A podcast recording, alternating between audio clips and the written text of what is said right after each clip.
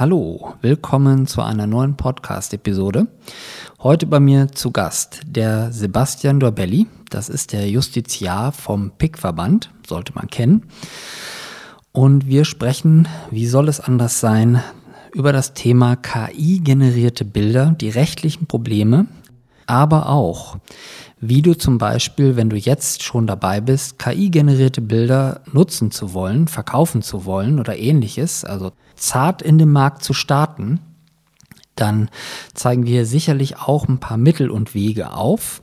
Ja, dann ist noch zu sagen, zum Zeitpunkt der Aufnahme ist gerade erst ChatGPT 4 erschienen und ich habe dann in der Aufnahme gesagt, das wird immer auch eine Lehre sein, so was zeitliche Abschnitte angeht.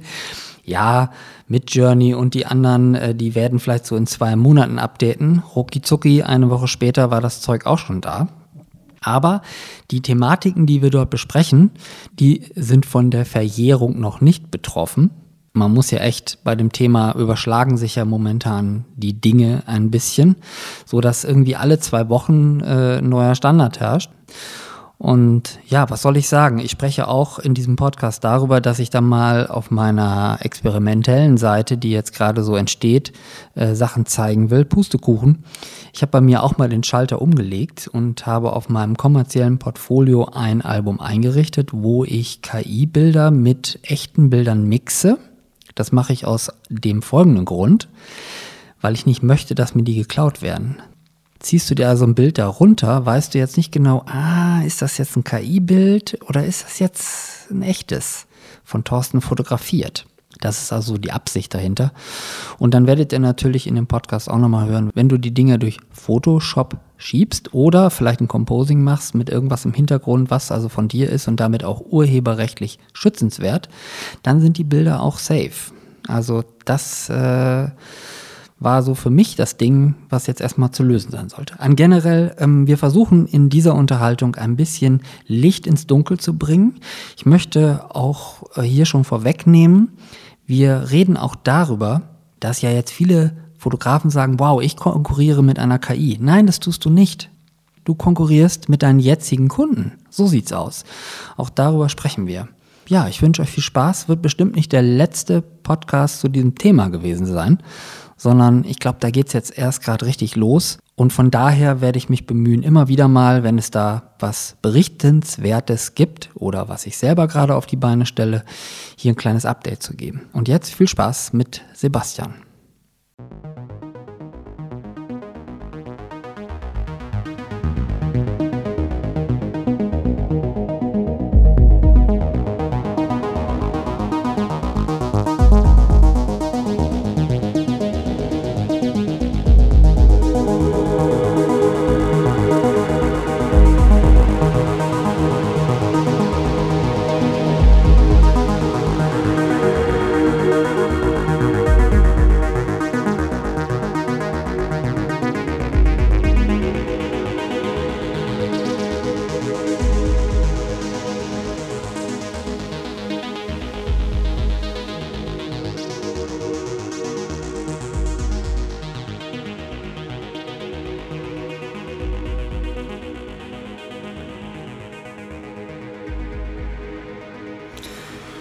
Sebastian, schön, dass du da bist. Thorsten, thanks for having me, wie der Spanier sagt.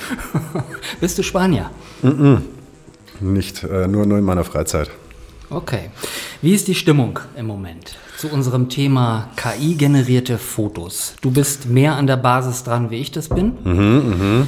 Schilder uns das doch mal, bevor wir in das ganze Rechtliche so einsteigen.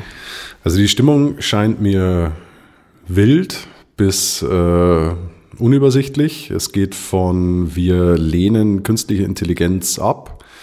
Und zwar in jedweder Form. Es gibt ja künstliche Intelligenz in allen Bereichen, sei es jetzt Text, Bild oder sonst irgendwas. Vielleicht auch Formate, die wir alle noch gar nicht kennen. Mhm.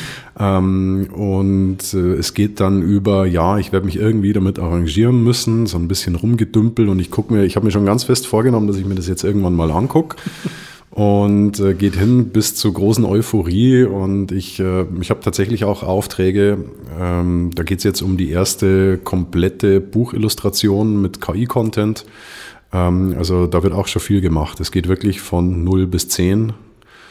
ähm, was die, die Freude über diese KI-Bildgeneratoren angeht und auch die, den, den Spieltrieb. Angeht. Okay.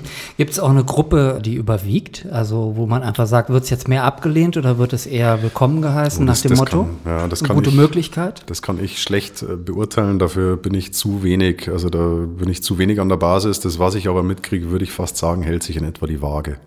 Okay. Gefühlt zumindest wesentlich positiver wie die Zeit, wo es vom Analogen zum Digitalen überging. Das war ja.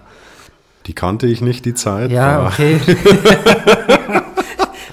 Wir haben ja schon gesprochen heute Morgen beim Kaffee wegen der Generation. Ja, das war, Genau, als, als ich in den Job gegangen bin, äh, bin ich noch analog gestartet und Hm. dann ging die ganze Geschichte los mit den ersten Digitalkameras, nicht so. ähm, Teufelszeug. Ja, genau. 4 Megapixel, 8 Megapixel, dann wird es Ja. langsam interessant. Und äh, das war eine hochemotionale Debatte, muss man wirklich sagen. Und ja, ich habe ein bisschen Sorge, dass das auch in der heutigen Zeit bei diesem Schritt, sage ich mal, in der Fotografie äh, kommen wird. Ganz sicher. Also es wird, äh, das, das Interessante an, an dieser Herangehensweise ist ja, es muss gar nicht kommen, sondern es muss bleiben. Also wir haben ja aktuell die, wie ich mal schätzen würde, Hälfte derer, die sich höchst unwohl fühlen bei dem Gedanken, die glauben, dass sie durch Bildgeneratoren ersetzt werden. Das, diese Angst kann ich nachvollziehen. Ich glaube auch, dass das eintreten wird an mancher Stelle. Ähm, Und das Schöne daran ist, und das ist ja ein zutiefst menschliches Verhalten, man muss sich, wenn man diese Auffassung aktuell vertritt, ja einfach nicht ändern. Man muss diese Ablehnung einfach nur beibehalten. Das ist dem Menschen grundsätzlich bequem. Da zeige ich nicht mit dem Finger auf irgendwen, ich bin genauso. Ähm, Ich tue auch, was ich schon immer gemacht habe und hoffe, dass sich um mich herum nicht alles allzu schnell ändert, damit ich nur irgendwie klarkomme morgen. Also das ist ein, ein Mindset, das ich total nachvollziehen kann. Ich weiß nur nicht, ob es bei solch galoppierenden technischen Entwicklungen sonderlich schlau ist. Dieses Mindset, wenn ich es beruflich mache, mein Geld damit verdiene, ähm, dieses Mindset beizubehalten. Da mag ich mich täuschen. Wie gesagt, ich weiß auch nicht alles und ich kenne nicht alle. Ich kenne immer nur das, was ich im Rahmen meiner, meiner Tätigkeit irgendwie vor, Ja. vorgestellt bekomme. Aber ich denke schon, dass man sich auch hier irgendwie bewegen muss, wenn man diesen Zug nicht verpassen will. Und ich glaube, du hast es in deiner letzten Podcast-Folge ja recht schön gesagt, die analoge Fotografie hat noch eine Daseinsberechtigung, aber halt eher Liebhaberei, Hobby, Korrekt. schallplattenmäßig. Ähm, ob das wird jetzt, ich glaube nicht, dass es die Digitalfotografie gänzlich durch KI-Bildgeneratoren äh, abgelöst werden wird, wie es analog zu digital war. Da mag ich mich auch täuschen. Ähm, aber das ist was, das wird auch nicht mehr weggehen. Also man, man kann das noch so sehr ablehnen und noch so teure Anwälte bezahlen. Wir, wir werden das nicht wegklagen. Also ich verdiene ja auch mein Geld damit, Unternehmen und Menschen zu verklagen und ich habe das wahrlich schon oft genug durchgespielt. Aber den Case, dass wir dieses ganze KI-Bildgeneratoren-Thema wegklagen werden, den sehe ich nicht. Ich teile deine Gedanken, also absolut. Gedanklich, glaube ich, bin ich schon einen Schritt weiter. Diese Befürchtung meiner Kollegen, dass sie durch eine KI ersetzt werden als Fotograf, also die Konkurrenz zwischen Fotograf und KI, die sehe ich überhaupt nicht. Für mich ist das nur eine andere Art des Fotoapparats.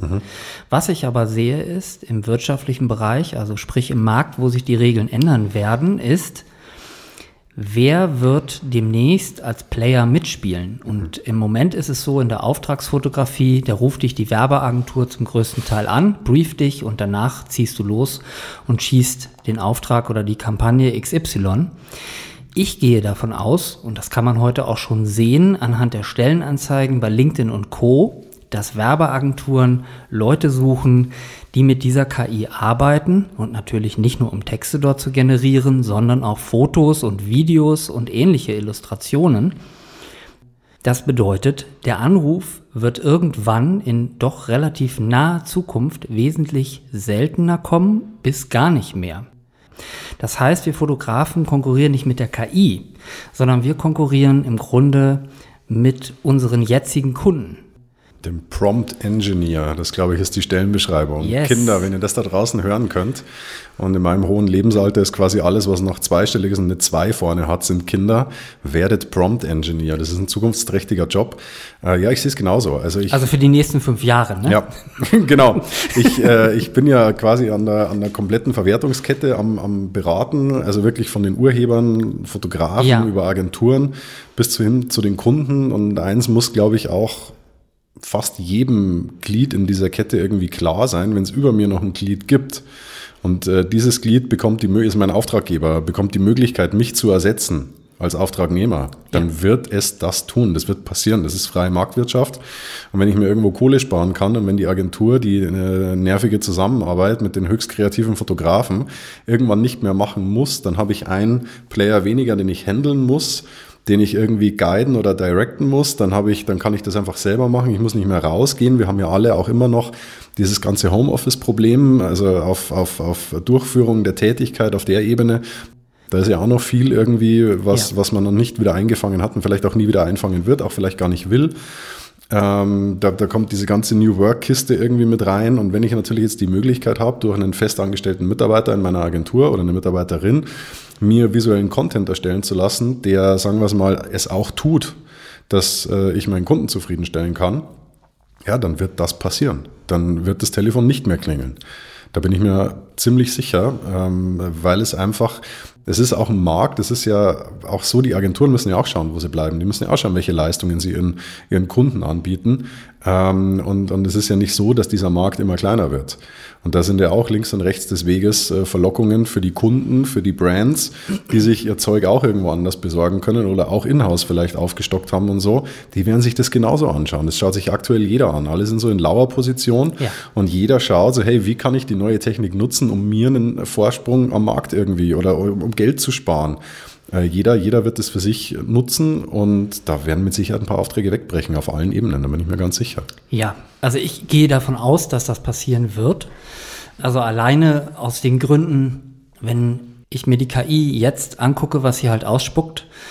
Klar, es ist noch nicht alles möglich, aber das, was möglich ist, und also ich meine jetzt, ich rede jetzt von fotorealistisch, muss man sagen, macht sie fast besser wie ich. Das muss ich wirklich zugeben. Und da bin ich auch, da kann ich mein Ego auch unter Kontrolle bekommen. Weil ich habe den äh, Hausfrauentest sozusagen gemacht lege einfach mal 50 Fotos hin und äh, sage mir, welche findest du davon am besten. Und damit stehe ich also nicht alleine. Hm, jetzt kann jemand, jemand sagen, Mensch, du fo- fotografierst aber wirklich bescheiden, Thorsten. Aber gut, auf der anderen Seite, ich bin jetzt seit 25 Jahren am Markt, also irgendwo werde ich mich da behauptet haben. Aber was ich damit ausdrücken will, ist, die KI wird Dinge generieren können in einer Zeit, wo einfach die Produktionskosten jetzt, wenn du das erledigen möchtest, so hoch sind. Das wird dann sozusagen zusammenschrumpfen. Und gerade deswegen, also es geht gar nicht um das Fotografenhonorar an sich, was es ausmacht, sondern die Produktionskosten, die sind es. Mhm. Ja, da bin ich bei dir. Ja. Und es wird interessant sein, wie die Leute damit umgehen. Was ich heute von dir natürlich auch gerne erfahren wollen würde in einem Deutsch, so dass Ja. wir das auch verstehen. Also Juristendeutsch ist echt schwierig. Du hast ja da auch so eine Kolumne auf ähm, LinkedIn, habe ich ja gesehen, wo du Übersetzungen machst. Das wäre super, wenn du das gleich machst, damit jeder der Sache folgen kann. Welche rechtlichen Probleme gibt es aktuell mit äh, diesen KI-generierten Bildern? Ganz viele. Ähm, man muss hier vielleicht mal sagen, man sagt den Juristen bzw. den Gesetzen in Deutschland ja immer so ein bisschen nach, die hinken ihrer Zeit hinterher. Wir hatten es ja schon mal, als auch auf politischer Ebene gefordert wurde, dass im Internet alles frei zu sein hat. Und da hat man gesagt, ja, das deutsche Urheberrechtsgesetz ist noch gar nicht so weit. Ja, natürlich nicht, weil es auch nicht gewollt ist. Weil wenn nämlich alles frei ist, was im Internet ist, dann hätten wir seit 15 Jahren keine äh, äh, Fotografen, Illustratoren oder irgendwen, Texter, da gäbe es gar nichts mehr. Weil wenn ich davon nicht leben kann, weil es mir jeder klauen darf, dann äh, werde ich den Teufel tun und werde irgendwas Neues machen. Warum sollten wir einen Kinofilm produzieren, äh, wenn, wenn einer reingeht und darf den dann irgendwie ins Netz stellen? Also Quatsch. Hier ist es jetzt im Moment gerade anders. Hier haben wir tatsächlich ähm, eine Situation, die, glaube ich, auch der Gesetzgeber so nicht antizipiert hat. Wir haben Vorschriften im deutschen Urheberrechtsgesetz, die zumindest die Datenerhebung, dieses Text- und Data Mining regeln. Da gibt es zwei Vorschriften, die überraschenderweise schon da sind. Die waren auch schon da, als dieses KI-Thema losging. Die wurden aber, glaube ich, nicht. Das kommt äh, von europarechtlicher Ebene. Und ich glaube nicht, dass man dort auf dem Zeiger hatte, dass das, was wir jetzt haben mit den KI, Text-zu-Bild-Generatoren äh, oder ChatGPT oder dergleichen, ähm, dass sich das so schnell entwickeln wird. Also, dass wir jetzt wirklich ein Thema haben, wo wir sagen, okay, wir haben KI-Generatoren, ähm, bei denen auch ich Texte eingeben kann und die durchaus in der Lage sind, gewisse Berufsgruppen zu ersetzen. Also wo ich wirklich äh, einen, einen wirtschaftlichen hohen Verwertungseffekt habe. Ähm, unser Problem, um darauf zurückzukommen, ist, dass die Gesetze aber an sich noch nicht so wirklich gut passen. Also ich werde nachher gleich sagen, wie so die gesetzliche Betrachtung ist, was den Input, aber auch Output der KI-Generatoren angeht. Und das ist eigentlich recht schnell gesagt im Moment. Und diese Gesetzeslage ist zum Teil, wie ich finde, ein bisschen unbefriedigend. Ich kann das total nachvollziehen, dass man damit wenig anfangen kann. Äh, es ist aber auch die Rechtsprechung, die fehlt, vor allem die Rechtsprechung, die fehlt. Äh, wir vermuten alle, dass beispielsweise diese Zusammensetzung von Trainingsdaten oder das Training an freien Bildern und Bildschlagworten etc. etc. wird vielfach vermutet, dass das äh, rechtlich unzulässig ist. Da gibt es auch gewisse Gründe, die dafür sprechen. Es gibt viele Gründe, die dagegen sprechen. Aber wie es nun ist, weiß keiner. Und wir haben eine völlig ungeklärte Situation, was den Input, also das Training der künstlichen Intelligenzen angeht. Die Plattformen selbst haben zum Teil völlig unzureichende Nutzungsbedingungen. Wenn du jetzt nach, nach Getty gehst und kaufst dir ein Bild oder sonst, da hast du deine Nutzungsbedingungen, die sind 40.000 Seiten lang. Ja. Da brauchst du einen Anwalt. Ich werde mittlerweile tatsächlich bezahlt von großen Firmen, dass ich die Nutzungsbedingungen von Bildagenturen und Stockarchiven lese und übersetze. Das ist sehr witzig. Das hätte ich auch vor zehn Jahren nicht gedacht, dass ich damit mal Geld verdiene. Aber äh, das hast du da noch nicht, sondern das ist so, yeah, wir sind alle super cool und alles ist irgendwie free und man kann auch kommerzielle Inhalte damit bebildern etc. etc. Aber würde das jetzt beispielsweise in den Terms von Getty stehen, wird sich jeder denken, so, okay, das ist mir ein bisschen wenig. Wenn ich jetzt eine, eine weltweite Werbekampagne irgendwie ausspielen will und brauche Bilder, dann ist mir so, ja, alles ist free und kannst alles damit machen, das reicht mir nicht. Also das ist noch ein Thema, dass die Plattformen im Moment ziemlich unzureichende Nutzungsbedingungen haben. Das interessiert aber die meisten nicht. Die legen einfach los und wenn da irgendwo ein cooles Bild rausfällt, dann ab dafür. Genau, da, da würde ja. ich nochmal einhaken. Ähm, die unzufriedene rechtliche Lage, die mhm. du gerade beschrieben hast, wird führt aber nicht dazu, dass die Leute sozusagen innehalten. Ich habe eher das subjektive Gefühl, Vollgas, mhm. was wir, was damit bebildert werden kann, was also geil aussieht, mhm. das wird auch gemacht. Mhm. Und wenn es um Agenturen geht, erst recht, weil die haben einfach auch ein gewisses Budget, sage genau. ich mal, ähm, wenn eine Klage kommen sollte, irgendwann mal dem zu begegnen. Wenn ja. du jetzt ein kleiner Fotograf bist, sage ich mal, da wird es dann relativ schnell kritisch als Solo-Selbstständiger, aber ja. äh, ich sag mal, solange da ein gewisser wirtschaftlicher Background besteht, äh, sehen die Leute das als Wette. Du bist im Agenturbereich ja auch in der Regel versichert. Du hast ja in der Regel auch deine genau. Versicherungen, die auch schon gegriffen haben. Also jetzt, ich zeige so ungern mit dem Finger auf irgendwen, aber die Agenturen waren ja mitunter, also sicher nicht alle, äh, aber, aber seit jeher nicht die Weltmeister in der Rechteklärung. Also wenn du dann mal schaust, ähm, wir haben immer wieder Fälle, wo wir so den Teppich dann hochheben, weil wir eine Beratung machen und dann sagen sie, sag mal, wo, wo kommen eigentlich so die ganzen Schriften her, die ihr euren Kunden irgendwie unterjubelt und verkauft? Ja, da war irgendwann mal ein Freelancer, der hat so eine fette Festplatte gehabt und ich so, okay, und wo kamen die her? Die da, ja, keine Ahnung, wo ist der Freelancer? Ja, keine Ahnung.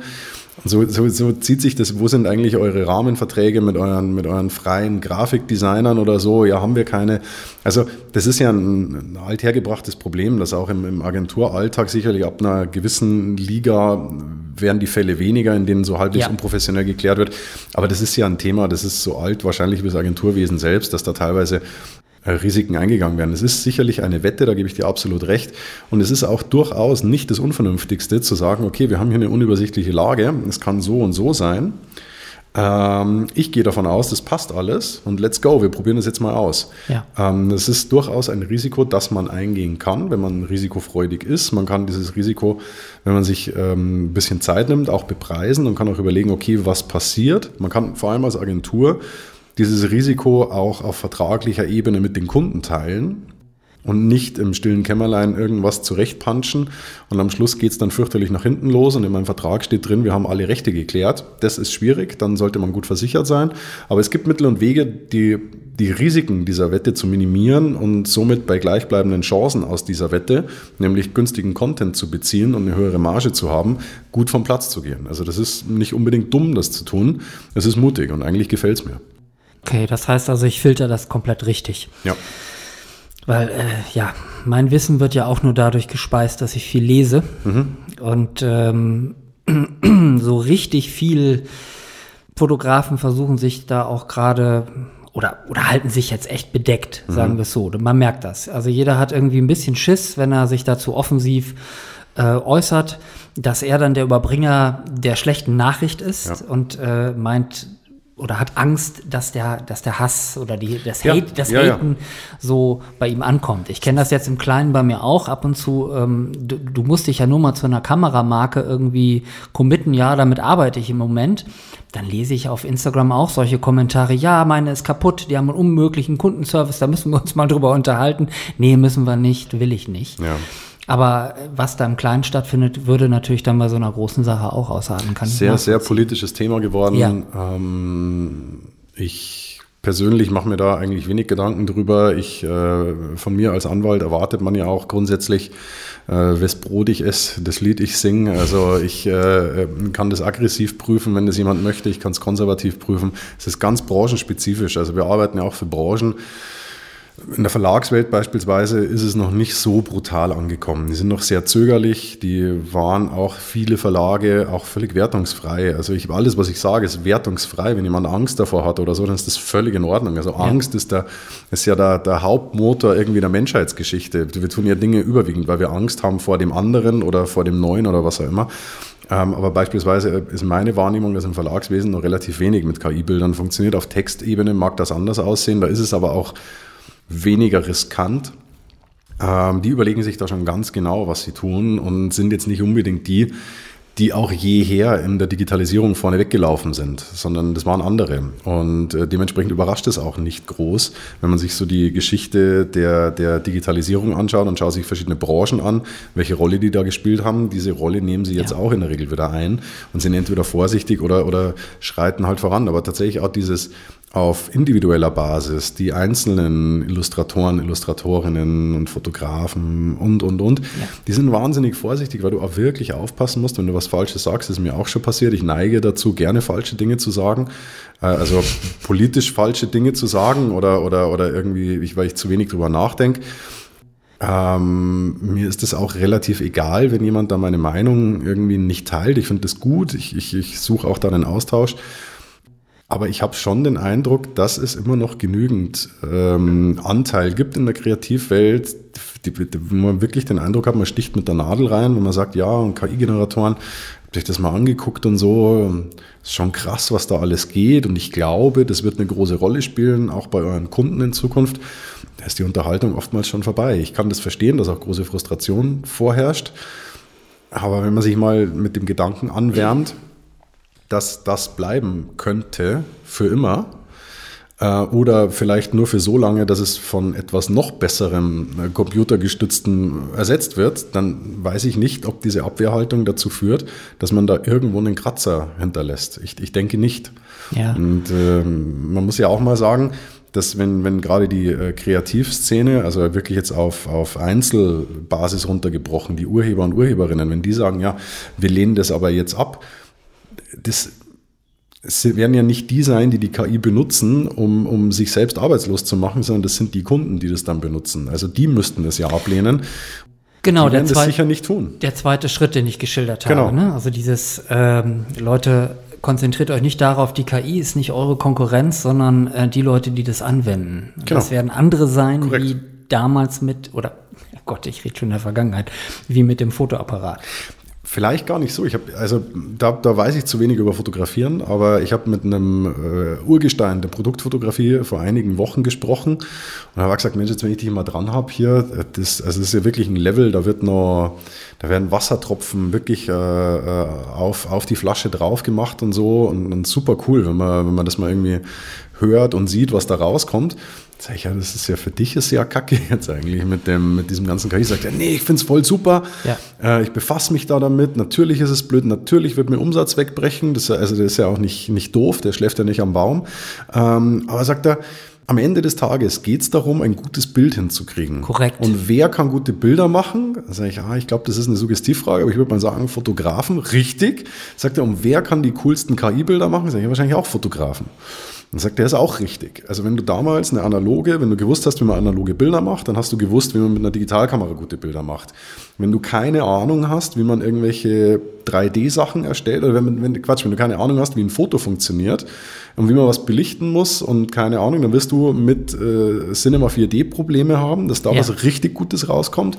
Und im Endeffekt musst du wissen, wie ein Bildaufbau funktioniert. Du musst auch wissen, welche Sachen du da eingeben kannst, um also wirklich jetzt High-Class-Bilder zu kriegen, auch über die KI-Generatoren, sollte man eine Ahnung haben, wie ein Foto funktioniert. Und das ist was, das haben die Prompt-Engineers dieser Welt, die vorher auch da, die, die vielleicht irgendwas ganz anderes gelernt haben, die werden sich das irgendwann aneignen, vermutlich. Äh, aber es gibt eben die Fotografen, die schon ganz genau wissen, wie das funktioniert. Und da sehe ich eigentlich einen guten, zumindest so eine halb offene Tür. Ich sehe das genauso. Ich sehe das eher, dass das eine Riesenchance ist, weil dadurch werden die Karten am Markt nochmal neu gemischt. Mhm.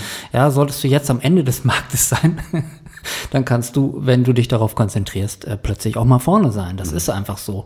Und äh, solche Umwälzungen sind, ähm, ja, generell ist das, der Wettlauf ist da noch nicht entschieden. Ich gebe dir absolut recht, dass man viel Gefühl dafür braucht, äh, wenn man ein fotorealistisches Bild erstellen will. Also du kannst sehr gut beurteilen, okay, das ist jetzt, das wirkt echt, das hat eine gewisse Weichheit und da ist die Schärfe und ähnliches. Aber was dazu kommt ist, womit wir uns wirklich beschäftigen müssen, ist Text. Und das ist etwas, was wir sonst nie machen. Mhm. Das heißt, die Sprache, die entwickelt werden muss, um mit dieser KI äh, zu kommunizieren, um aus ihr das zu generieren, was du letztendlich haben willst. Und ja, ich glaube, das ist die größte Hürde. Mhm. Vielleicht tun sich da auch Leute zusammen, werden wir sehen.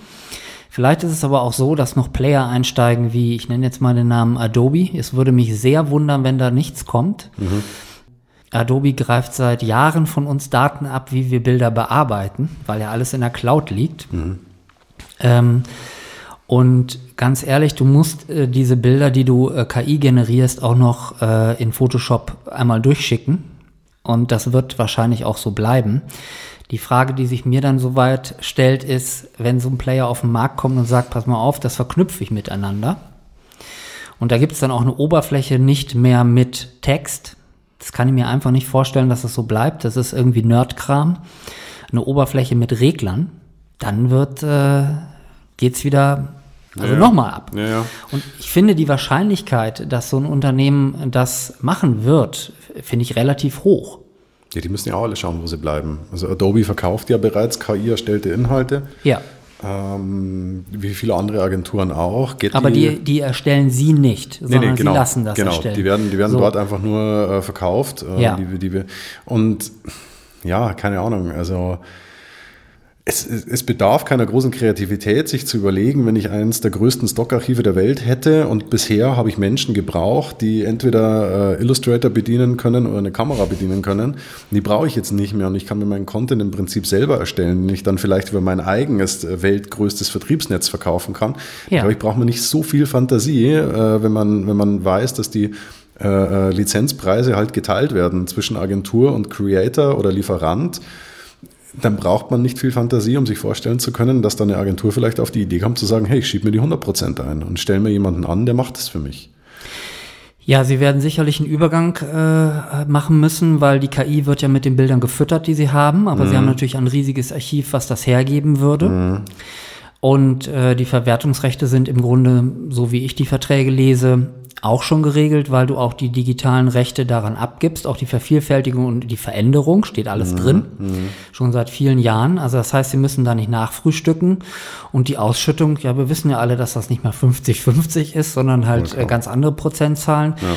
Das wirst du dann genauso nochmal drücken können und dann sind es halt irgendwann 5 Prozent und dann ist es halt ein Geschäft. Aber dann brauchen sie keinen neuen Input mehr in dem Sinne. Ja. Und fertig. Die spannende Frage ist ja, ja tatsächlich, ähm, auch hier wieder die Wette einzugehen, wenn ich, wenn ich äh, Bilder benutze, um Algorithmen zu trainieren und da kommt hinten dann ein KI-erzeugtes Bild bei raus, ist ja. ja tatsächlich die Frage, ob ich die Ausgangsurheber überhaupt beteiligen muss. Ja, das hatte ich so naiv das, in, meinem, in meiner, meiner Eingangs-Podcast-Folge von gestern Abend gesagt. Ja. Wo will denn der Richter oder die Richterin den Urheberverstoß feststellen, wenn man innerhalb, wenn dieses Bild so noch nie existiert. Also man Korrekt. kann dann sagen, fünf Pixel davon, drei Pixel von dem, zehn Pixel von dem. Ja. Ähm, so wie ich jetzt Gerichte mit dir zusammen kennengelernt habe, verstehen die das auf gar keinen Fall.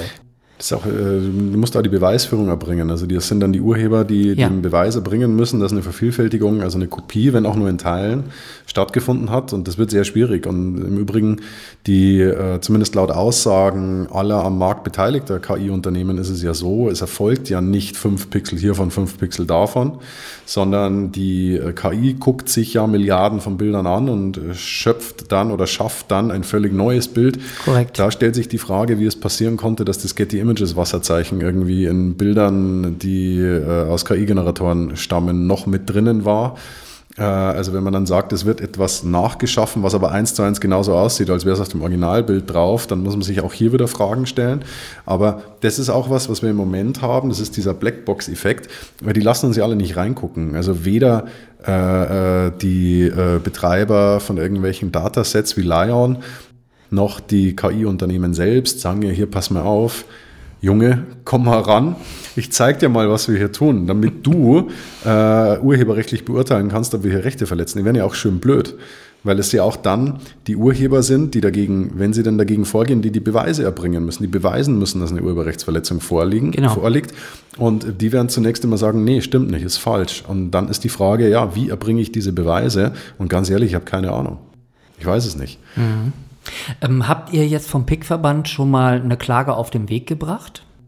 Äh, ich habe definitiv bisher noch keine Klage auf den Weg gebracht. Nee. Okay. Ist irgendwas in der Pipeline, was du sagen kannst oder also, darfst?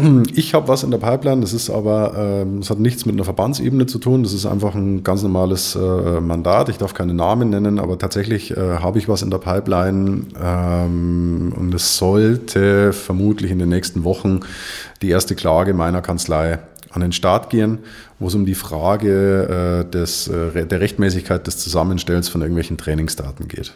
Okay. Vielleicht viel mehr kann ich dazu nicht sagen. Und das machst du sozusagen äh, aus, aus einem gewissen Antrieb der Klärung heraus? Ja, also okay. ich mache das nicht, weil ich KI hasse oder die genau. Institutionen hasse, die ich, also ich, ich, ich mache es einerseits, weil ich Geld damit verdiene, dass ich verklage und andererseits mache ich es aber auch, weil ich, ich lehne KI, ich glaube, das hat man jetzt auch die letzten Minuten so wahrgenommen, ich lehne KI nicht ab, ich glaube auch nicht, dass es was bringt, wenn ich KI ablehne und ich äh, bin realistisch genug, ähm, festzustellen, dass ich die KI nicht stoppen werde. Aber ich bin tatsächlich der Ansicht, wenn man sich diese einzelnen Verwertungsprozesse mal anschaut, vom Training der Algorithmen oder vom Zusammenstellen der Datasets über das Training bis hin zum Output, dem fertigen KI-Bild, da ist ziemlich viel Wildwuchs. Da ist ziemlich viel, das könnte so sein, das könnte so sein. Und das gefällt mir nicht. Also ich habe auch damals am Schulhof immer die Pausen auf sich geholt, wenn sich jemand nicht an die Regeln gehalten hat. äh, und ich habe da keinen Bock drauf. Ich, äh, ich, ich möchte gerne, ich, ich bin ja Fachanwalt für Urheber- und Medienrecht, weil ich Urheber- und Medienrecht schon irgendwie wichtig finde. Und ich ja. finde vor allem das Urheberrecht wichtig.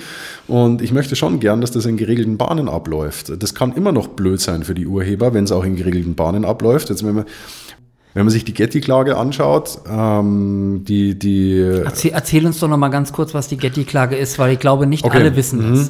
Ähm, also Getty Images äh, hat, äh, ich glaube, Stability AI war es, die Betreiber von Stable Diffusion verklagt weil äh, man festgestellt hat, dass an Getty-Bildern trainiert wurde. Ich glaube, die Zahl ist irgendwie 10, 11 oder 12 Millionen Getty-Bilder, äh, mhm. die, an denen dort trainiert wurde. Und äh, Getty sagt, wie ich finde, es lässt sich auch hören, hier, ihr habt keine Lizenzrechte. In der Presseveröffentlichung von Getty steht, wir räumen äh, solchen Entities auch Lizenzrechte ein, ihr habt aber keine. Damit ist für mich auch klar, was zwischen den Zeilen steht. Also man, man verklagt diesen großen, großen Anbieter, um vielleicht auch in ein Gespräch zu kommen, äh, dass man sich nicht vielleicht lieber an lizenziertes Bildmaterial hält, das die Klägerin auch gleich anbieten könnte. Ich finde also, das auch überhaupt nicht. Also rein, also es gibt auch Klagen, die sind darauf ausgelegt, dass es rein taktisch ist? Nach dem das, Motto, ja. wenn du das tust, es wird einfach nur teuer? Ganz, ganz viele Klagen sind okay. taktisch motiviert. Bei Getty mag ich das nicht unterstellen, aber es, es wäre jetzt nicht fernliegend, wenn ich mein Geld damit äh, äh verdiene, dass ich Bildlizenzen verkaufe. Alles und klar. ich habe jemanden, der keine, also ich habe auch schon oft genug Bildagenturen gesehen, die gegen unlizenzierte Bildnutzungen von normalen, in Anführungsstrichen, was normal muss man immer aufpassen, schwieriges Wort neuerdings, ähm, äh, was von äh, herkömmlichen, äh, ist auch schwierig, von Bildern Agenturen vertrieben wurde, dann wird irgendwie ein Unternehmen äh, abgemahnt und dann räumt die Agentur im Nachhinein halt ein Nutzungsrecht ein. Das ist ein völlig normaler Vorgang, der auch bisher am Bildermarkt schon so stattgefunden hat und der vielleicht auch im Rahmen dieses Getty-Verfahrens stattfinden könnte. Wenn man schon sagt, hier hör mal, du verletzt irgendwie unsere Rechte in zwölf Millionen Fällen, und wir weisen darauf hin, dass wir äh, die passende Lizenz einräumen würden, damit du diese Rechte nicht mehr verletzt. Da muss ich aber auch sagen, dann ist es auch okay. Das ist auch das, was ich mit Wildwuchs meine, dass man, dass man einfach nicht vogelwild an allen freien Daten, was, was es ist rechtlich völlig ungeklärt, was freie Daten sind, ja. ist das alles, was frei zugänglich ist. Wäre schade, weil das sind auch Rechtsverletzungen, die frei zugänglich sind. Äh, und das ist genau das Thema, dass dieser ganze Verwertungsprozess, finde ich, der gehört einfach mal ordentlich vor die Gerichte gebracht, damit die Anbieter auch mal die Hosen runterlassen und diesen Blackbox-Effekt ein bisschen lüften und mal sagen müssen, so hier guck mal, wir machen das so und so und wir gehen davon aus, das ist in Ordnung. Und da wird mit Sicherheit das ein oder andere Gericht auch mal sagen, nee, das ist nicht in Ordnung. Dann werden die das umstellen. Es wird nicht weggehen, aber es wird auf ein Niveau gebracht, wo man sagt, okay, jetzt passt es irgendwie zum geltenden Recht und jetzt mhm. kann ich mhm. nachts wieder ruhig mhm. schlafen, ja. weil dieser Prozess jetzt einfach einmal vernünftig aufgesetzt ist. Schlechte Nachricht, das lässt sich meiner Meinung nach alles handhaben. Also wenn ich halt nicht mehr an äh, drei Milliarden oder fünf Milliarden äh, frei zusammengestellten Lion-Bilddaten trainieren darf, dann gehe ich halt zu Getty und habe halt dann irgendwie nur 20 Millionen oder so. Das dürfte vermutlich auch reichen, ich weiß es nicht. Also die Mechanismen gibt es alle. Und die schlechte Nachricht für, für diejenigen, die die KIs ablehnen oder die die KI-Bildgeneratoren ablehnen, das, das wird alles möglich sein. Also das, ja. wenn man sich YouTube anschaut, GEMA, Rechtsstreit YouTube, GEMA, seit für immer hat die GEMA irgendwie YouTube verklagt. Ja, was passiert? Am Ende des Tages einigt man sich. YouTube zahlt jetzt einfach eine pauschale GEMA-Abgabe. Die Creator können wieder machen, was sie wollen. Das ist ein praktikabler Prozess, den wahrscheinlich immer noch viele Seiten, den wahrscheinlich sowohl die Betreiber von YouTube als auch die GEMA irgendwie noch ein bisschen ungerecht finden, aber man hat sich zusammengerauft, man hat das irgendwie vernünftig geklärt und jetzt kann man weitermachen. Und es ist, war auch da die Argumentation, dass äh, von Seiten YouTube geheißen hat, ja, wenn wir hier Abgaben bezahlen müssen, dann äh, gehen wir pleite. Quatsch. Und äh, die GEMA hat gesagt, wenn ihr hier nicht volle Abgaben zahlt, dann geht es für uns nicht klar und so. Und man, man, man hat einfach gezeigt, man kann sich da verständigen und man kann ganz normal weitermachen. Und ich glaube, auch hier wird es irgendwie eine Verständigung geben müssen zwischen den KI-Playern, den Urhebern, den Urheberverbänden, den großen Rechtehändlern, also den Bildagenturen. Da wird man sich irgendwie zusammenraufen müssen. In einer perfekten Welt aus Anwaltssicht erfolgt das natürlich im Gerichtssaal. okay, nachzuvollziehen. Also innerhalb dieser ganzen Entwicklung, finde ich ja, gibt es ja eigentlich auch schon wieder eine neue Entwicklung. Und zwar, dass du die KI mit ähm, Bilder oder Bilddaten fütterst von dir selber, um von personalisierten Personen neue Bilder zu generieren, die du mhm. nicht mehr fotografierst. Nicht? Äh, ich nehme jetzt mal ein politisches Beispiel. Nehmen wir Herrn Söder oder nehmen wir Herrn Scholz. Ähm, der möchte jetzt neue Wahlkampfbilder haben, hat aber wenig Zeit oder sagt, Mensch, ich habe jetzt irgendwie äh, Schlafmangel, ähm, das schafft jetzt die Visagistin auch nicht, wir müssen das alles retuschieren, funktioniert nicht. Mhm. Du fütterst die KI und äh, generierst dann sozusagen für solche Menschen neue Varianten daraus. Mhm. Und das finde ich persönlich total spannend. Gibt es dort auch rechtliche Hürden? Da gehen wir ja auch im Bereich Journalistik. Werden solche Sachen kennzeichnungspflichtig? Ist das jetzt schon so? Wie siehst du das? Also aktuell ist es nicht kennzeichnungspflichtig. Das finde ich jetzt bei Wahlkampfbildern von insbesondere Markus Söder nicht sonderlich tragisch, aber ähm, du kannst die, auch eine sympathischere Person auswählen. Nein, ich habe nicht gesagt, dass ich ihn nicht sympathisch finde. Du kannst auch Robert Habeck nehmen, der war jetzt gerade im Fotokontext sowieso ja, relativ oh ja, viel besprochen. Oh ja, oh ja, oh ja, ja. Nein, nein, nein. Also das ich finde die, find die, find die, alle, alle ähnlich sympathisch. Ähm, aber die Kennzeichnungspflicht ist im Moment, gibt es sie noch nicht. Äh, es wird jetzt dann irgendwann den AI-Act geben auf EU-Ebene. Da wird es verschiedene Kennzeichnungspflichten geben. Für meine Wahrnehmung geht es da aber, weil man diese rasante Entwicklung der Bildgeneratoren nicht auf der Uhr hatte, geht es um andere Dinge. Also wenn ich irgendwo einen Versicherungsfall melde dann, äh, und, und mich durch einen Chatbot hangel, ähm, dann weist man mich liebevoll darauf hin, dass da gar kein, da, da sitzt gar nicht die Susi oder der Jens, sondern das ist äh, eine künstliche Intelligenz. Was soll, ich, ich weiß nicht, was ich davon habe. Das ähm, wissen wir inzwischen ja eigentlich fast alle. Mhm. Also selbst meine Generation, um das nochmal aufzugreifen. Ja, die, die sich mhm. deutlich unterscheidet von meiner Generation, da lege ich ja, Wert drauf. Absolut. absolut. Nee, ähm, also da, da, da gibt es noch nichts. Äh, zumindest wüsste ich nicht, dass es was gibt. Da wird es vielleicht mit einer, wie ich finde, hoffentlich hohen Wahrscheinlichkeit irgendwann mal was geben, gerade im journalistischen Kontext. Denn ähm, ich finde es nicht nur als Vater von zwei kleinen Kindern ziemlich schwierig, wie ich denen erklären soll, also jetzt auch schon erklären muss, ähm, dass sie nicht alles glauben dürfen, was sie, was sie sehen. Das darf man ja auch gar nicht sagen, ohne gleich irgendwie als Systemkritiker irgendwie abgestempelt zu werden. Das war die letzten Jahre ja auch ein bisschen schwierig, zu sagen, man darf nicht alles glauben, was man liest. Man darf so eine gewisse Medienkritik irgendwie. Ich sehe das schon als Pflicht, dass wir das unseren Kindern beibringen. Äh, ich bin auch an, an Schulen unterwegs und äh, versuche dort irgendwie so eine gewisse rechtliche Medienkompetenz irgendwie zu vermitteln. Das wird im Lehrplan kaum bis überhaupt nicht vorgesehen. Und es war ja bisher schon schwierig, wenn wir uns mal dran erinnern. Ähm, weiß ich nicht, ob du den Fall kennst von diesem Foto, wo auf einer Demo ein, eine Einsatzkraft, ein Polizist mit, mit schwarzer äh, Klamotte und einem schwarzen Helm irgendwie am Boden liegt und hinter ihm steht ein Demonstrant und hat, ich glaube, das sieht aus wie eine Eckfahne von einem, von einem Fußballfeld und, und es sieht so aus, als würde er halt auf den einschlagen. Vermutlich war das auch so. Und eine äh, politische Partei, äh, der ich, wie keiner politischen Partei, aber der ich ganz besonders nicht nahe stehe, mhm. ähm, hat dieses Bild gepostet mit dem kleinen feinen Unterschied, dass der Herr mit der Eckfahne in der Hand, ich verstehe den Zusammenhang mit der Eckfahne nicht ganz, aber es sieht so aus, der hatte ein Antifa-Logo plötzlich hinten auf der Jacke drauf und dann hieß es, äh, war die Bildaussage plötzlich eine andere.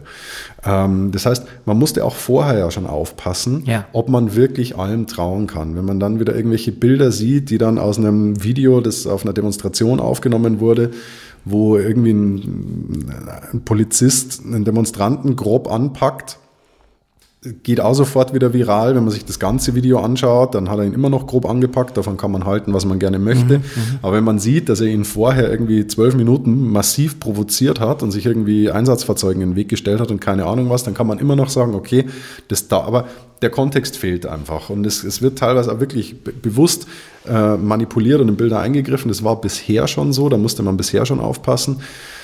Das wird ein richtig großes Ding werden. Wie wir das unseren Kindern erklären, dass sie nicht alles äh, glauben, was sie sehen. Und wenn da eine Kennzeichnungspflicht, selbst wenn es eine geben sollte, wir nehmen mal dieses Beispiel, bei der ein bewusst manipuliertes Bild für einen politischen Zweck genutzt wird, ja, dann kennzeichne ich es halt nicht. Huhu. Also äh, zu sagen, jetzt mit der genau. Kennzeichnungspflicht haben wir alle Probleme gelöst, äh, das ist eine, äh, wie ich finde, urdeutsche Herangehensweise, zu sagen, wir haben jetzt ein Gesetz, ähm, da haben wir in der Großkanzlei viel Geld dafür gegeben, dass sie uns das Gesetz schreibt. Und äh, da steht jetzt drin, man muss jetzt KI-Inhalte kennzeichnen. Das ist besser als nichts. Also ja, ich finde schon, das ich, gehört sich ich so. Kann, ich kann dir da schon folgen. Das hat sowas Plakatives, sowas wie, äh, wir machen dann Stempel Jetzt drauf. haben wir es erledigt. Ne? Jetzt haben wir es erledigt, wir haben uns darum gekümmert, das passt. Wir haben jetzt ein Gesetz, der Laden läuft, wir können uns wieder den wichtigen Dingen des Lebens zuwenden. Ja, genau. Aber das, das wird es nicht bringen. Dennoch glaube ich, dass es sowas geben wird, dass es vielleicht so eine Kennzeichnungspflicht geben sollte sogar. Ich finde es nicht schlecht. Die wird sicherlich viele äh, Probleme, die bisher schon mit Bildmanipulationen äh, einhergegangen sind, nicht lösen, weil es schlicht und ergreifend ähm, die Menschen sind, die sich dazu entscheiden, gegen gewisse Gesetze zu verstoßen. Denn auch mit einer solchen Bildmanipulation, wie, sie, wie ich sie gerade geschildert habe, verstößt man ja gegen geltendes Recht. Ja. Äh, die Menschen tun das bewusst, weil sie die Bilder instrumentalisieren. Was ich mir vorstellen kann, was es vielleicht geben wird, wären irgendwelche Softwareunternehmen sein, die äh, vielleicht irgendwie integriert in, in, in einem Browser äh, sofort zeigen können, so Achtung, hier ist ein KI-Bild. Das kann ich mir gut vorstellen, dass es sowas geben wird. Ähm, also ich, es wird Mittel und Wege geben, KI-Bilder zu erkennen. Da bin ich mir relativ sicher, weil es da ein hohes Interesse gibt.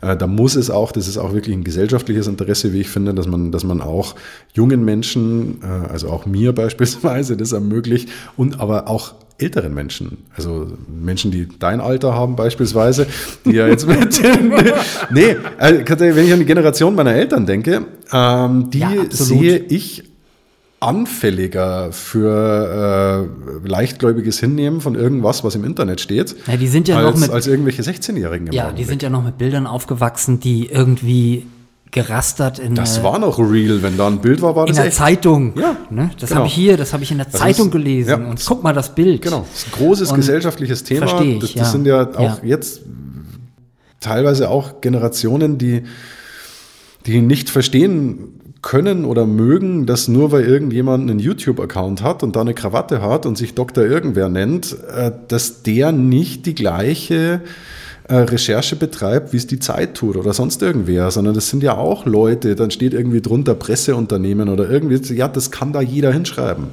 Also da, da haben wir akut ja auch schon viele Probleme und das wird dadurch, dass ich mir in meiner Zwei-Zimmer-Bude irgendwie jetzt meine, meine passenden Bilder zu meiner verrückten Theorie selber zusammenklopfen kann äh, und nicht das geringste von Photoshop und oder Fotografieren verstehen muss, wird es nicht besser. Also ich glaube, da wird es Mechanismen geben müssen, seien die jetzt eine Kennzeichnungspflicht oder sei es irgendeine softwarebasierte ja. Lösung, dass man das äh, erkennt. Aktuell muss man es nicht. Aktuell, wenn man KI-Inhalte nutzt, okay. muss man diese nicht kennzeichnen. Okay. Äh, einen ganz wichtigen Punkt für Fotografen, die jetzt, oder Fotografen und Fotografinnen, die jetzt zuhören, wenn Sie sich jetzt auf diese Technik einlassen und Sie wollen halt äh, damit Bilder generieren, dann möchte man ja, wenn man was Schönes macht, das auch auf seinem Portfolio zeigen, äh, im Web zeigen. Ist das äh, unkritisch? Es wäre äh, dann kritisch, wenn man es als Foto, ja, schwierig. Das ist tatsächlich eine Frage, mit der man mich noch gar nicht befasst. Es ist also Wettbewerbs ich, ich gebe dir, ja. geb dir ein Beispiel. Also ich habe ja zwei Portfolios. Also mein zweites wird gerade gebaut, wo ich dann so experimentelle Sachen drauf mache oder Sachen, die ich äh, schon mal vor 10 oder 20 Jahren fotografiert habe. Also wie so ein Archiv, einfach so, so meine freien Arbeiten zeige. Und selbstverständlich möchte ich da auch äh, KI-generierte Sachen ähm, mhm.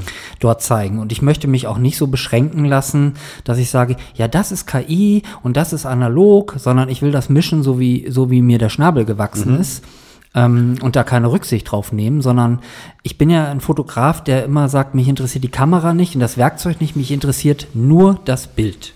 Also ausschließlich das Bild.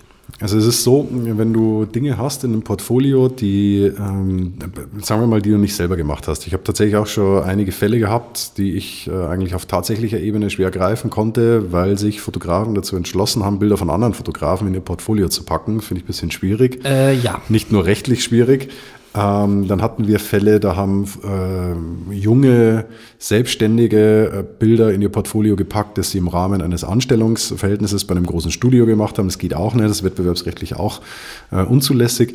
Und man könnte das jetzt fortführen und könnte sagen, ja, du erwächst den Anschein, als ähm, wären das alles selbstgemachte Fotos und das sind aber KI-Bilder. Also das ist gar keine eigene Schöpfung von dir.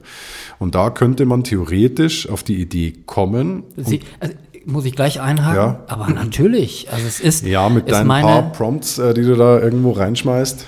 Also ich bin jetzt zum Beispiel, ich kann ja mal so sagen, wie ich, wie ich so unterwegs bin mit mhm. der KI. Also ich achte zum Beispiel als Fotograf sehr darauf, dass ich nur Bilder dort generiere, die ich auch in der Lage wäre zu fotografieren. Mhm. Ich finde ansonsten ist das im Moment zumindest noch schwierig, weil ich werde fürs Fotografieren angefragt und nicht fürs Generieren. Mhm. Und da habe ich dann selber schon Sorge, dass, dass das nicht funktioniert. Dann ist es einmal die Sache der Stilistik. Also ich möchte aus dieser KI keine, äh, keine eigene Stilistik bekommen in dem Sinne, was mir die Maschine vorgibt, sondern die gebe ich vor. Mhm. Das heißt also, ich kommuniziere mit so einer Maschine immer, dass ich ihr auch äh, Daten von mir zur Verfügung stelle und sage, davon machst du mir jetzt bitte die Variante XY. Mhm. Und das ist das, woran ich momentan sitze und was ich auch interessant finde. Da besteht sicherlich ein Restrisiko, dass ja. irgendjemand um die Ecke biegt und sagt, ja, also das, du erwächst ja den Anschein, das müsste man irgendwie begründen, dass alles, was in deinem Portfolio ist, fotografiert ist, also wirklich äh, regulär fotografiert ist. Ähm, man kann sicherlich auch die andere Auffassung vertreten und sagen, hier der Thorsten hat ein Portfolio an Bildern und es handelt sich hier um Bilder und ob er die gemalt hat, weil er so fotorealistische Ölgemälde malen kann oder ob er das mit einer KI gemacht hat oder digital oder analog oder gescannt oder äh, in Illustrator, spielt keine Rolle. Äh, ich neige eher zu der zweiten Auffassung, äh, außer man setzt wirklich ganz bewusst Kennzeichen oder man, man setzt wirklich den, den tatsächlichen Grund dafür, dass man annehmen darf, das sei alles fotografiert. Wir äh, hatten mal einen Fall, da hat jemand ein Stockbild genommen, äh, vorher, nachher, also in der Mitte mit so einem Strich und es ja. war so ein ähm, Porträt von einer Dame und es war unbearbeitet bearbeitet und hat das quasi, es war also wie gesagt ein Stockbild und hat das reingeknallt bei hier Bildbearbeitung. Das ist die Bildbearbeitung, wie ich sie mache. Das klappt nicht. Wenn das, du jetzt also die KI-Bilder nimmst und das, sagst, hier, das habe ja. ich fotografiert mit der Sony Alpha, keine Ahnung was, dann ist es definitiv ein Verstoß, wobei sich auch hier die Frage stellen wird, wer will es merken? Das ist tatsächlich jetzt keine juristische Frage, aber wir haben keine Kennzeichnungspflicht. Also du musst erstmal draufkommen, dass das kein Foto ist. Ja. Ähm, aber es könnte schon sein, dass da jemand versucht, was anzudichten. Und könnte auch sein, dass er damit durchkommt, weil es einfach komplett neu ist, die Fragestellung. Ja. Aber ich würde tatsächlich eher sagen, solange du da den konkreten Anschein nicht setzt, dass es sich wirklich um ein herkömmlich erstelltes Foto handelt, dürftest du sowas auch in dein Portfolio packen. Ich, ja. Je länger ich jetzt also drüber nachdenke, umso mehr Fragen kommen irgendwie hoch. Also kann so oder so sein. Mein erstes Bauchgefühl wäre aber, das wäre okay. Ja, also generell kann ich auch nochmal dazu sagen, in diesem äh, freien Portfolio, was ich habe, steht auch in der, äh, in der Vita drin, dass ich sowohl mit äh, analoger Fotografie arbeite, mit digitaler Fotografie arbeite und auch mit KI-generierten okay. Bildern. Dann das würde da, das ja, ja. total entschärfen. Aber ja, dass ich total, jetzt, bis auf ein gewisses Restrisiko, weil Thorsten, wie du weißt, es kommt ja immer drauf an. Ja, es gibt immer ein paar, es, es gibt immer ein paar Idioten. ja, ja.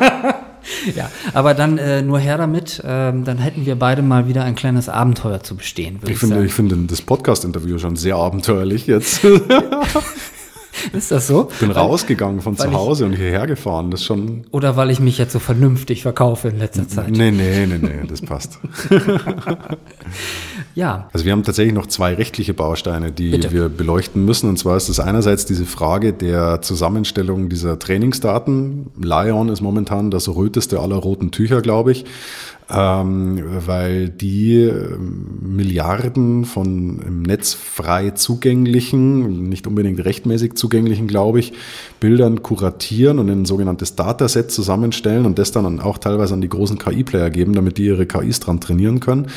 Ähm, die Frage, ob die das dürfen oder nicht, ist im Moment äh, tatsächlich auch im deutschen Urheberrechtsgesetz bereits verankert. Äh, das Text- und Data Mining einmal allgemein die mhm. Schranke mhm. und einmal äh, zum Zwecke der, der wissenschaftlichen Forschung. Ähm, da weiß man nicht genau, ob das passt oder nicht. Also da wird die Zukunft zeigen müssen äh, und Klagen werden zeigen müssen, ob das so legal ist oder nicht. Laun ist selbstverständlich der Auffassung, das ist legal. Äh, und zwar, weil beide Alternativen einschlägig sind. Viele Urheber sind der Auffassung, dem ist nicht so. Also das ist eine große Frage. Ist quasi diese, schon diese Zusammensetzung der Trainingsdatensätze legal? Dann ist die Frage, wie zieht sich das durch? Also wenn jetzt ähm, Stable Diffusion beispielsweise an so einem Datensatz trainiert wird, der unrechtmäßig kuratiert ist, ist dann der Output unrechtmäßig? Da lautet die Antwort vermutlich nein. In welchem Zeitrahmen sind wir da unterwegs? Bis das geklärt ist. Mhm. Oh, ich hoffe, dass ich es noch erlebe. Also das nee, ich würde sagen, es kann, können schon ein, zwei Jahre werden. Okay, aber das ist natürlich in dem ganzen Geschehen schon wieder, das sind ja. Also, was wird passieren, äh, wenn, wenn, wenn man mal anfängt, irgendwie das Ganze einer gerichtlichen Prüfung zu unterziehen, dann werden natürlich auch die einzelnen Stakeholder irgendwie aufmerksam auf das Ganze und werden sich dann überlegen, aha, so eine Klage, das kann ja so oder so ausgehen und werden dann vielleicht auch währenddessen jetzt nicht ein Nutzungsverhalten von dem sie glauben, dass es untersagt wird, wenn sie es denn im Moment an den Tag legen. Man weiß es ja nicht, die lassen sich ja auch schwer an die Karten schauen, aber werden eventuell ein Nutzungsverhalten auch korrigieren, weil sie sagen, wenn wir jetzt zwei Jahre weiter in die Richtung arbeiten und am Schluss kommt dann so eine Hop- oder Top-Entscheidung und es wird eine Hop- oder Top-Entscheidung. Also ein Gericht kann nicht sagen, das ist halb illegal, sondern es ist illegal oder legal. Ähm, es könnte aber auch einfach gleich geschlossen werden. Ne? Äh, könnte, da sollte man sich, ähm, ja, tatsächlich, das könnte durchaus. Du hast ja dieses YouTube-Beispiel gebracht. Ja, klar. Ja, klar. Also, am Das- Ende das würde halt- alle Geld verdienen. Ja, und, das äh, würde aber Lion relativ wenig bringen, glaube ich. kann nicht für eine, eine, äh, einen Verein sprechen, den ich nicht vertrete. Aber äh, meiner Vorstellung nach würde es Lion jetzt relativ wenig bringen, wenn ein Fotograf dagegen klagt, wenn jetzt irgendwie der Thorsten Lion verklagen würde, wegen fünf Bildern oder so und die beschließen den Vergleich, dann sind es immer noch äh, fünf Milliarden, äh, dann sind halt fünf, können wir einen Haken dahinter machen. Das wird nicht funktionieren. Und wenn, und wenn da äh, die, die Fotografen Lunte riechen und äh, irgendwie rauskommt, hey, da gibt es irgendwie Kohle, dann verklagen auf einmal alle. Also das glaube ich, das halte ich für nicht realistisch, dass das passieren wird. Aber ich habe schon viele Sachen erlebt vor Gericht, die ich nicht für realistisch gehalten habe. Ich lasse mich da gerne eines Besseren belehren. Dann hast du die Frage dieser Trainingsdaten, dann hast du die Frage, wie schlagen die durch auf mein Bild, das ich dann mit dem Generator erzeuge. Ich glaube im Moment nicht. Dann hat man natürlich äh, die, die, wie ich finde, eine der Fragen, die viel zu wenig beleuchtet wird im Moment, nämlich den urheberrechtlichen Schutz dessen, was da zusammen generiert wird. Also die Dinge, die ich tue bei DALI und Stable Diffusion, die sind sicherlich urheberrechtlich nicht schutzfähig im Moment. Also da können noch so schöne Bilder rauskommen, aber das deutsche Urheberrechtsgesetz schützt persönliche geistige Schöpfungen, also Schöpfungen von Menschen. Und das ist keine Schöpfung von einem Menschen, sondern von einer Maschine. Und die Frage ist im Moment recht einfach zu beantworten. Da sind sich ja die meisten Urheberrechtler und Urheberrechtlerinnen einig. Das ist nicht geschützt. Und das ist ziemlich kacke, wenn ich nämlich meine Bilder verwerten möchte. Da wären wir aber jetzt zum Beispiel schon wieder bei der Frage, die ich dir vorher gestellt habe. Stelle ich das auf meiner Homepage oder nicht? Mhm. Und kennzeichne ich das? Wenn du mir das jetzt sagst, dass ich ein äh, generiertes Foto, was vielleicht total geil ist in der Strecke, wenn ich das kennzeichne, ist das ja so wie ein Etikett. Ja. Ich hole mir das auch mal runter Ja. und Thorsten kann nichts dagegen Korrekt. tun. Es gibt noch andere Ansatzpunkte. Also Es gibt beispielsweise auch äh, dann wettbewerbsrechtliche Themen. Also es ist, das Urheberrecht ist ja nicht das, äh, das Amen in der Kirche, Ja. aber das Risiko, was ist die Folge des mangelnden Urheberschutzes? Jeder kann es benutzen. Und ähm, das Aber wie können dann solche KI-generierten Bilder überhaupt von einer Stockagentur vertrieben werden? Ja, das ist eine sehr interessante Frage. Da habe ich auch keine Antwort drauf. Also natürlich, es, du kannst, du kannst deinem direkten Handelspartner in Ja. den Nutzungsbedingungen, also die alle, die ich kenne, äh, auch Adobe hat die Nutzungsbedingungen meines Wissens nicht geändert, verkauft jetzt KI-Inhalte. Das heißt, wenn ich dort einen KI-Inhalt kaufe, dann sagen mir diese Nutzungsbedingungen, was ich damit tun darf und was nicht. Ich habe mit Adobe einen Vertrag und ich verpflichte Ja. mich, das so zu tun. Ja. Mache ich das jetzt anders? Kriege ich auf den Deckel. Nicht wegen einer Urheberrechtsverletzung nach dem Urheberrechtsgesetz, sondern weil ich gegen den Vertrag verstoßen habe. Ja, So. aber dann gehe ich doch den Jetzt Vertrag kommt der gar nicht Thorsten. erst ein. Korrekt. Dann klaue ich das Bild einfach Ja. oder ich veröffentliche es und du klaust es mir. Ja, Du warst nie auf der Adobe-Seite und somit stelle ich es mir ganz schwer vor, wie denn jetzt die Adobe-Geschäftsbedingungen dir gegenüber gelten sollen. Korrekt. Und in der Vergangenheit und auch in der Gegenwart ist es so, dass gegen Bilderdiebe im klassischen Sinne wird aus dem Urheberrechtsgesetz vorgegangen. Punkt. Das geht aber nicht, weil es urheberrechtlich nicht schutzfähig ist. Also das wird eine ganz spannende Kiste, wie die großen und kleinen Agenturen, Bildhändler, sage ich mal, damit umgehen. Und es wird natürlich auch eine Frage, wie die Verwerter damit umgehen. Wenn man sich jetzt mal einen Verlag überlegt, der natürlich ein, also wir haben im Moment noch, glaube ich, noch nicht die Möglichkeit, über KI-Generatoren wirklich homogene Bildstrecken zu machen. Wenn ich sage, ich mache jetzt irgendwie Nudeln aus der Toskana und brauche einfach irgendwie Food-Fotos, die einmal durchgängig passen, die rein künstlich generiert werden und die wirklich homogen sind, Ja, stelle ich mir im Moment sehr schwierig ja vor. kleine Also, Info dazu. Ja. Äh, das, ähm, heute kam äh, ChatGPT 4 raus. Äh, es gibt natürlich jetzt auch bei äh, Midjourney und Co. gibt es auch Updates, die sind so in ein bis zwei Monaten zu erwarten. Und dann kannst du gerade den, äh, das Szenario, was du beschrieben hast, äh, so homogene Foodbilder oder ähnliches, das kannst du dann wirklich wunderbar generieren damit. Halleluja. Also zumindest alles, was ich bis jetzt gesehen habe, sah echt mega geil aus. Okay, schön. Ja. Und auch im äh, Porträtbereich sind wir dann äh, wesentlich abgerückter unterwegs. Also du kannst dann schon wirklich bis zu den Knien, ähm, auch die Handproblematik, nicht, dass da sechs Finger dran sind heute, Ja, das kommt ist dann mal weg. Wir oder sind alle, wir sind du alle hast auf 50 unsere- Zähne im Mund. Wir sind alle auf unsere eigene Art ganz wundervoll. Genau. Drei Beine wollten wir schon immer haben. Genau. Naja, auf jeden Ja, Fall, ja. diese Sachen sollen dann behoben Okay. sein, rein technisch. Das meine ich halt damit, wenn ich dann höre von dir, zwei Jahre braucht so eine Klage, ähm, dann sind das natürlich so Sachen, wo ich sage, okay, äh, wie Bilder heute generiert und erstellt werden, in zwei Jahren befinden wir uns da ganz woanders. Ja, wir haben den, äh, das äh, Chat-GPT-Gericht noch nicht, wo du deinen Fall vorstellen kannst und die künstliche Intelligenz urteilt dann darüber. Es gibt ja auch im Bereich Legal Tech gibt es ja auch große Entwicklungen, äh, teilweise in den USA werden Verträge irgendwie geprüft und erstellt teilweise auch schon in Deutschland. Ähm, da gehen auch ganz wundervolle Dinge. Ob es jetzt äh, ein äh, KI-Gericht geben wird, weiß ich nicht, aber das, man muss einfach mal einen Schritt zurücktreten und, und sich mal überlegen, dass das auch tolle Chancen sind. Aber zum Thema Urheberschutz, ja. jetzt bleiben wir mal bei diesem Kochbuch-Thema. Du hast natürlich das Problem, wenn du dir dein Kochbuch äh, mit künstlichen Bildern irgendwie erstellen lässt und äh, der Verlag um die Hausecke macht das gleiche Kochbuch, nennt es vielleicht anders, weil du hast einen markenrechtlichen Titelschutz, benutzt aber die, den gleichen Content einfach nochmal, dann bezahlst du nichts mehr für den Content und bezahlst nichts für die Kreation. Das heißt, du hast eigentlich nur noch die Druckkosten und die Vertriebskosten und das war's. Also der das äh, zweite Glied in der klauenden Kette, sage ich mal, spart sich noch mehr Geld, weil es quasi auch diese Erstellungsarbeit des ersten Unternehmens irgendwie noch mit einheimst und dafür kein Geld ausgibt. Also da muss man sich tatsächlich mal überlegen, wenn man kommerziell Bilder nutzt, dann sollte man sich gut überlegen, ob man die auf andere Art und Weise irgendwie schützen kann. Man könnte beispielsweise überlegen, dass man die, äh, aktuell ist es an vieler Ort sowieso noch notwendig, die Bilder mal durch Photoshop laufen zu lassen und nochmal irgendwie manuell bearbeiten zu lassen, je nachdem, wie tief man da nochmal eingreift ins Bild. Oder wenn man sagt, man lässt sich jetzt nur Hintergründe erstellen oder so und macht irgendwas mit rein, was urheberrechtlich geschützt ist, ja. dann ist das Gesamtbild, wenn es geklaut wird, unterliegt wieder einem Urheberrecht.